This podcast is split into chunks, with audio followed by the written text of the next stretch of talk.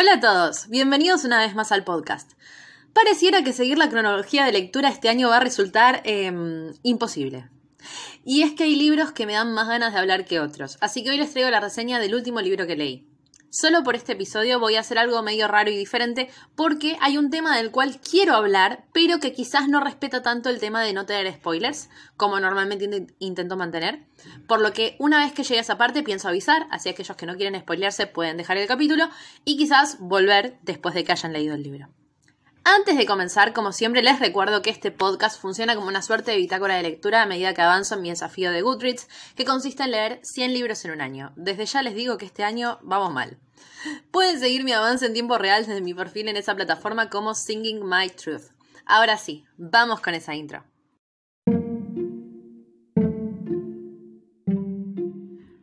Hola, acompáñenme a abrir este libro y recorramos sus páginas juntos. Bienvenidos a Desafío 100 libros en un año.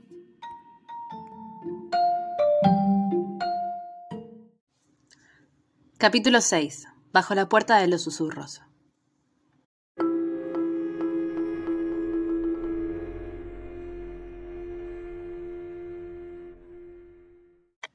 Bienvenidos al cruce de Caronte. El té está caliente, los bollos recién hechos y los muertos de paso. Cuando Wallace Price se ve asistiendo a su propio funeral, descubre que está muerto. Pero Wallace no está preparado para abandonar este mundo que apenas ha sabido disfrutar en vida. De modo que, cuando le dan una semana para dar el salto al más allá, decide vivir plenamente esos escasos siete días que le quedan.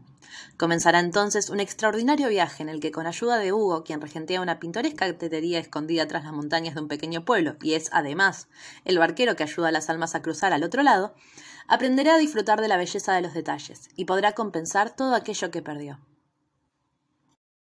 Holitas, ¿cómo están? Qué larga que era la oración final de la sinopsis, Dios mío. no saben lo que me costó grabarlo. Hoy les voy a compartir una reseña de esas que me ponen eh, un tanto intensa. Y están advertidos. Aunque, si les voy a ser honesta, desde mi no tan humilde opinión, los episodios intensos suelen ser los que más me gustan al final cuando no estoy tan controlada por la idea de que alguien más vaya a escucharme y me dejo fluir libre y loca. Así que espero que la intensidad de hoy nos lleve por buen camino. Vamos a hablar del libro Bajo la puerta de los susurros de TJ Klune.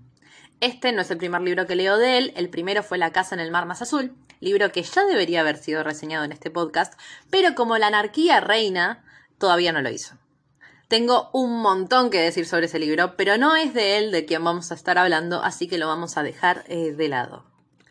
Bajo la puerta de los susurros es un libro con trigger warnings, y el más importante está en las primeras páginas del libro, así que voy a seguir su ejemplo y antes de arrancar esta reseña voy a avisar que en este libro se tratan temas relacionados a la muerte, el duelo y la depresión, pero más importante aún, se habla de suicidio. Por lo que, si alguno de estos temas es un disparador para quien escucha, quizás este episodio no sea el ideal para vos. Si ese es el caso, te invito a que te des una vuelta por otros capítulos del podcast. Siempre vas a encontrar disclaimers sobre trigger warnings en el caso de que me vaya parecido necesario, así que pueden hacerlo con confianza. Habiendo dicho esto, eh, continuemos. Bajo la puerta de los susurros es un libro que va a tratar de un tema del que ya hablamos este año.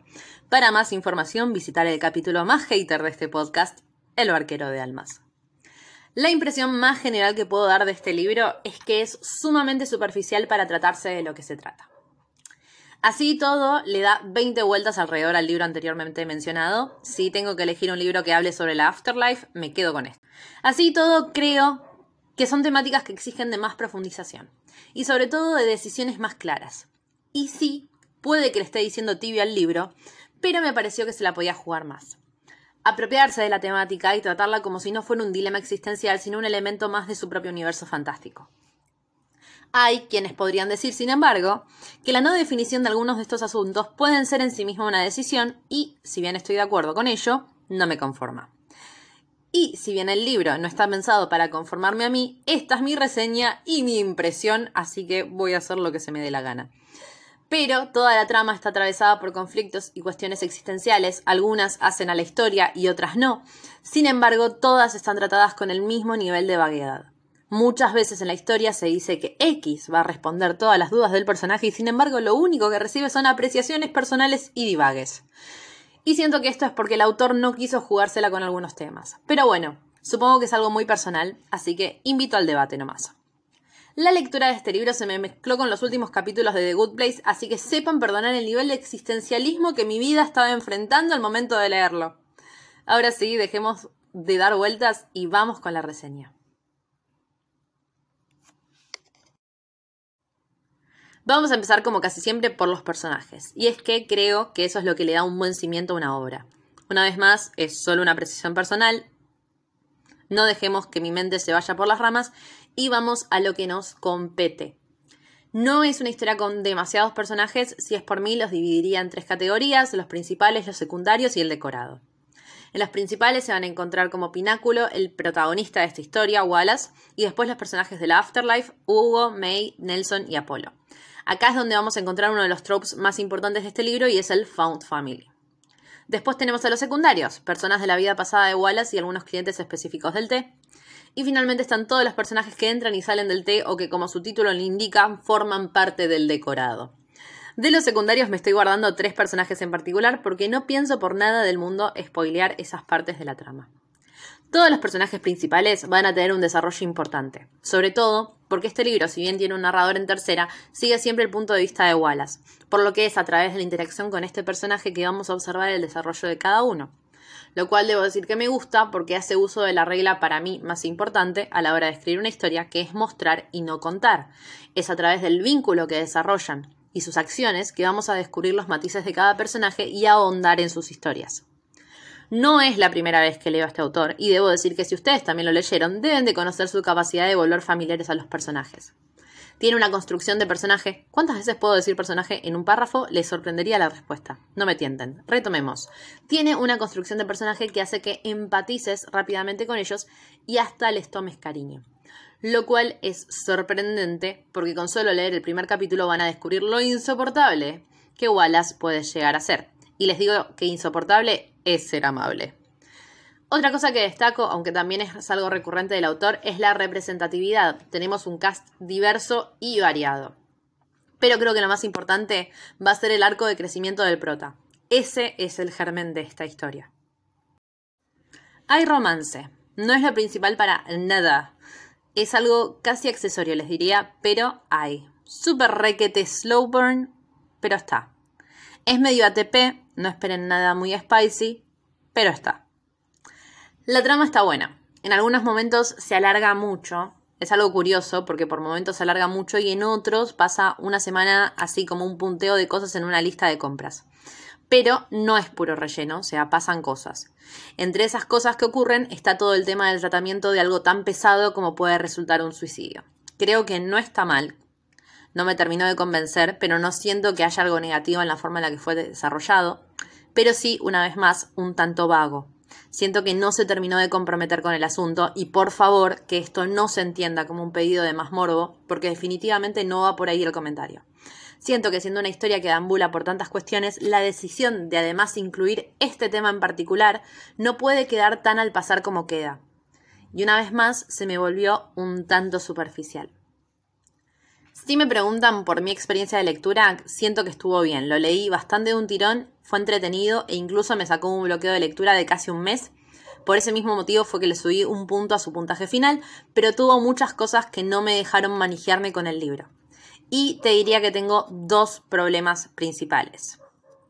El primero es el tema de la fantasía. Hay un par de situaciones que suceden que estiran el verosímil de las propias reglas del universo.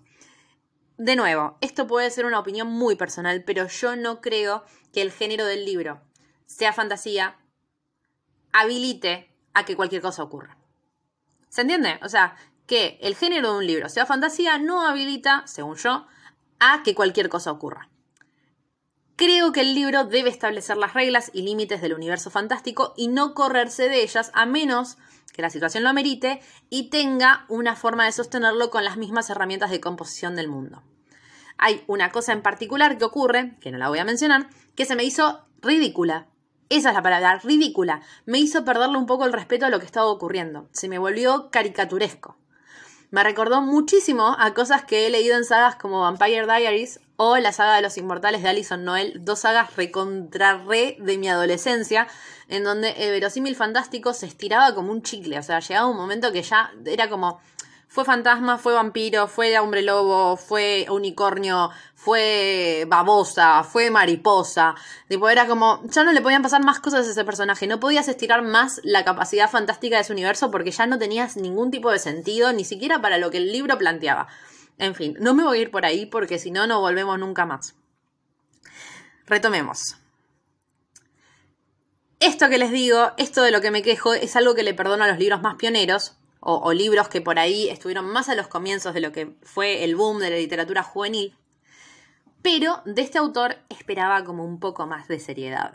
¿Qué decirles? Quizás lo estoy juzgando mucho, quizás le estoy poniendo una mochila que no le corresponde. Son todas opiniones válidas, pero me pasó esto, es lo que siento, chicos. No les voy a andar mintiendo. Eh, a ver. Y el segundo problema será desarrollado tras el puntaje para que lo escuchen quienes estén dispuestos a spoilarse algo muy importante de la historia o que hayan leído ya el libro. 4 de 5 estrellas a la escala de DAFU, más que nada por haberme sacado del bloqueo lector. Podría haber sido un 3 estrellas, bueno, de los que están muy bien, pero un 3 estrellas. Siento que lo que más vale la pena de esta historia son los personajes. No tenés que tener corazón para no encariñarte y no sentirte un poco parte de ese grupo. Además, además, una de más importante, ¿no? Además, hay un personaje perro. Amo los personajes animales, amo. Es verdad, siendo un poco de preferencia por los gatos, pero amo los personajes animales, sobre todo cuando no se limitan a ser mascotas y son personajes que hacen cosas por la trama y que tienen importancia dentro de la historia. Sigamos, sigamos porque otra vez me voy por las ramas. Es una historia con buenas intenciones. Creo que hace un planteo muy interesante y a la vez una propuesta tácita. Nos invita a que nos replanteemos cómo vivimos nuestras vidas y a qué debemos las decisiones que tomamos. Siempre voy a defender eso como algo bueno y muy positivo de un libro, la transformación tras la última página. Creo que comparte esa sensación con otros libros como Al final mueren los dos, por ejemplo. Esa idea esperanzadora de que la vida puede ser mejor y que la respuesta la tenemos nosotros, nadie más. Es un libro entretenido, está bien escrito y repito, tiene personajes muy entrañables. No sé si es una lectura que recomiendo para pasar el rato, tratando del tema que trata, es un libro que tenés que leer con ganas, porque si no, por momentos puede resultar un tanto bajón. Por momentos, no quiero que tomen esto como que el libro es bajón, porque no lo es, la verdad es que es muy entretenido.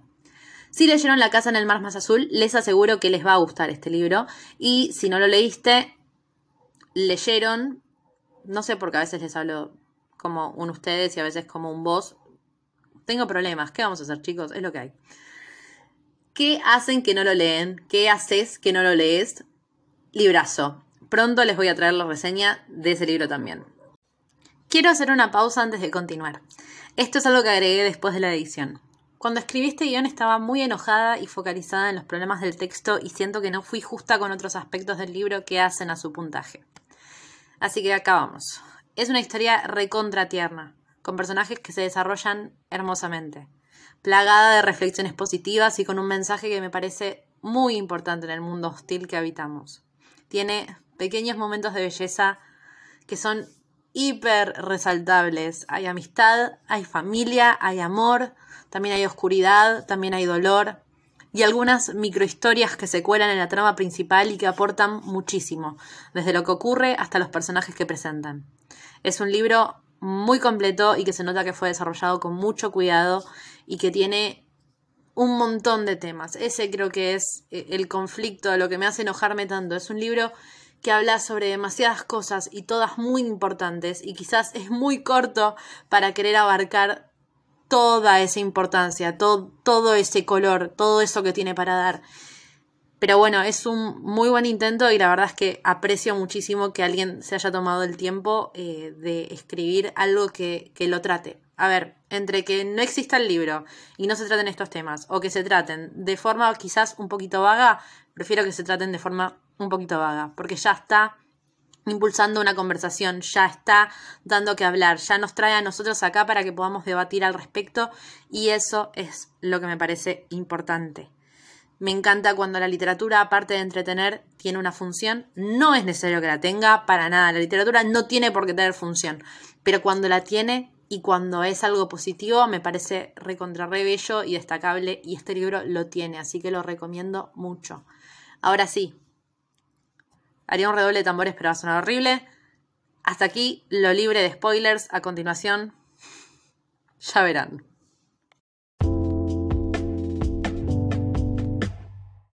Bienvenidos a la parte intensa del capítulo. El segundo y principal problema que tuve con este libro es el final. Se preguntarán, ¿no terminó como querías? Y la respuesta es que terminó exactamente como yo quería. Pero lo que ocurre es que para eso, para que eso sea posible, no me resultó verosímil. Ya establecimos que son necesarias reglas que sostengan nuestro sistema de magia, nuestro universo fantástico. El libro desde el principio establece ciertos límites e incluso se niega la posibilidad de que ocurra lo que ocurre varias veces a lo largo del libro. O sea que el libro explícitamente y de forma literal te dice varias veces esto no puede pasar, esto no hay forma de que ocurra, esto es imposible. Después, te presentan así de forma muy escueta un personaje, pero todo lo que te dicen o te dejan vislumbrar no es positivo. Es un personaje temido, que se presenta como egoísta y como tirano. Cuando finalmente aparece el personaje, se comporta de forma injusta y de alguna forma intenta castigar a los personajes. Por lo que toda la información que tenemos es que es básicamente malo, por no decir malas palabras, porque un... Ustedes saben qué por lo menos en lo que a nuestros personajes respecta. Por otro lado, tenemos la promesa del libro. Cuando entras a la lectura hay un destino definido que es al que esperamos que el personaje eventualmente llegue. Pero al leer el libro vas a desear que esa promesa no se cumpla. Pero el malo te va a decir que sí, que eso se va a cumplir. Y de pronto, de la nada, el chabón flashea, tengo ganas de ser bueno. ¿Se acuerdan de todas esas reglas y límites que les puse? Bueno, no tengo ganas de cumplirlas. Así que soy como soy todopoderoso, voy a hacerlo, voy a hacer lo que se me cante y hacer posible eh, lo imposible. Así porque sí, porque se me ocurrió. No porque el crecimiento del personaje lo haya inspirado, no porque los personajes hicieron algo para convencerlo, simplemente por el abandono de Wallace de aceptar su destino trágico y por absoluto capricho. Porque no me van a defender que ese curso de acción tiene algún tipo de explicación, verosímil es un loco. No sé qué acabo de decir. Pero ustedes entienden. Y Tachan. ¡Tachan! Tenés el final que esperabas, pero decías es imposible, por lo que algunos podrían llamar giro argumental, comillas, comillas, comillas, pero que yo llamo eh, patrañas. Patrañas. Patrañas, como se pronuncia esa palabra, patrañas. Porque no le puede llamar giro a algo que se negó 28 veces y después ocurre mágicamente porque sí, porque el Deus Ex Machina es un recurso precioso que salva las papas cuando no se te ocurre cómo resolver las cosas. Terminó como yo quería. Pero la forma en la que lo hizo hizo que disfrutara mucho menos de ese desenlace porque le perdí respeto a la historia y al universo. Una vez más, abusó de la fantasía a favor de la trama. Ahora se los digo así de tranquila, ponele que tranquila, pero no se dan una idea de lo enojada que estaba. En serio, no se dan una idea, esto es poco. En pocas palabras, eh, me sentí como un Slytherin al final de la piedra filosofal, cuando Danby le da todos los puntos a Gryffindor. Exactamente esa sensación. Soy eh, Draco Malfoy escurriendo el sombrerito. Bonus point del problema. Había no logrado llorar al revés, había logrado no llorar hasta que al final pasa lo del perro. No pienso decir qué es lo que ocurre con el perro, pero meterse con el perro es un golpe bajo y no lo acepto.